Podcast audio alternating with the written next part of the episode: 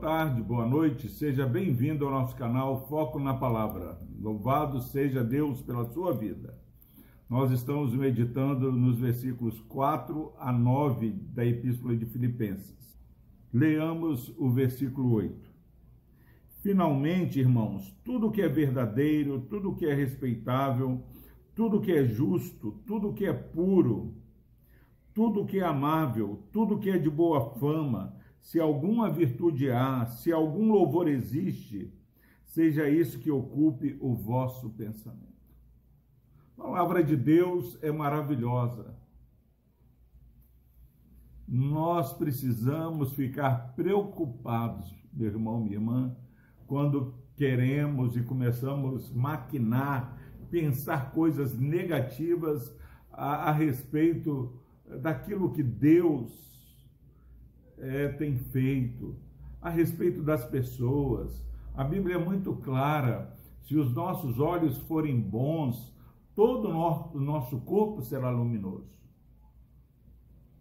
É mais do que ter a síndrome de Poliana, que sempre vê algo bom em cada situação, é perceber que por mais que o mundo sofra as consequências da queda, a bondade do Senhor ela transcende a qualquer situação difícil. Bondade do Senhor, ela transcende, ela vai além de qualquer situação que possamos é, vivenciar. Entendendo que Deus é bom, que Deus está no controle, o apóstolo Paulo diz o seguinte: depois que você tem uma vida marcada pela alegria, a vida marcada pelo contentamento, pela moderação, marcada pela oração. Ele fala: tenha uma vida marcada pela pureza de alma, pureza de pensamento. Deixe de ser maldoso, maldosa, deixe de pensar coisas negativas a respeito do outro. Com a, a palavra é muito clara, com o, o, o, rigor, com a medida que nós julgamos o nosso próximo, nós seremos julgados. Olha a parábola do credor incompassível. Ele foi perdoado pelo rei e não perdoou aquele que o devia. E aqui a palavra de Deus diz: tudo que é verdadeiro, por mais que queiramos acusar ou, ou apontar os erros do nosso irmão, todos nós fomos lavados e remidos no sangue de Jesus e não há nenhuma condenação. Ah, mas tem uns irmãos que pecam mais, que faz isso. A Bíblia é muito clara, se fizermos um pecado durante o dia, nós somos condenados, dignos de ser condenados. Só não somos porque o perdão e a graça de Deus está sobre nós. Com certeza nós pecamos muito mais de uma vez. E aí, ó, tudo o que é verdadeiro, tudo o que é respeitável, eu amo a Deus, eu tenho que amar o meu próximo, eu tenho que, Senhor, tira esses maus pensamentos da minha mente.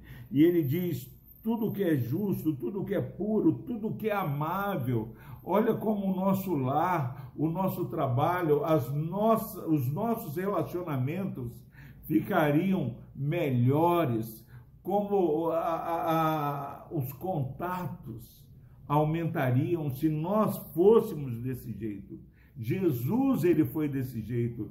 Jesus ele é, é, é a essência, é, é, é a realidade disso. E nós estamos cada dia sendo transformados de glória em glória até estarmos diante de Cristo e sermos glorificados. Mas que possamos nesse dia, nessa semana, exercitar essa fortaleza de termos uma mente marcada pela pureza isso pode ser taxado de bobo. Se alguém te ofende, você fala assim: não, ele não queria ofender. Ele deve estar com algum problema. A pessoa vem te pedir perdão, você assim, não, não vou te perdoar porque eu já te perdoei. É assim que Deus nos trata, é assim que nós devemos tratar. E ele diz, meus irmãos, tudo que é de boa fama. Faça nesse dia uma faxina na sua mente. Tira tudo aquilo que não glorifica a Deus.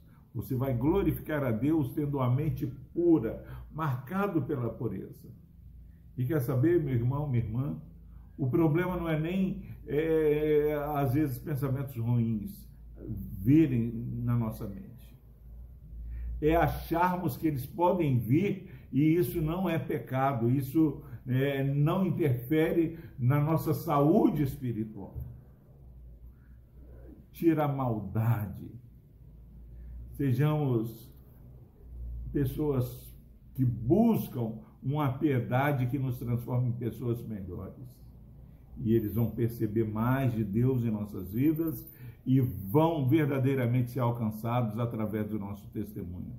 Deus abençoe a sua vida. Vamos orar. Deus amado, obrigado, Pai porque esse texto nos ensina neste mundo tão difícil, tão deturpado, ó Pai, tão marcado pelo pecado, nos ensina a viver além da aparência.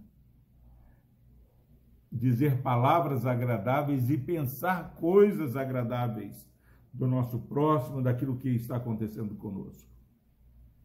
Abençoe, ó Deus, esse irmão, essa irmã que está assistindo este vídeo Pai, que em nome de Jesus o Senhor possa mover o teu Santo Espírito, dando, Pai, o entendimento que é urgente, ó Pai, termos a mente de Cristo.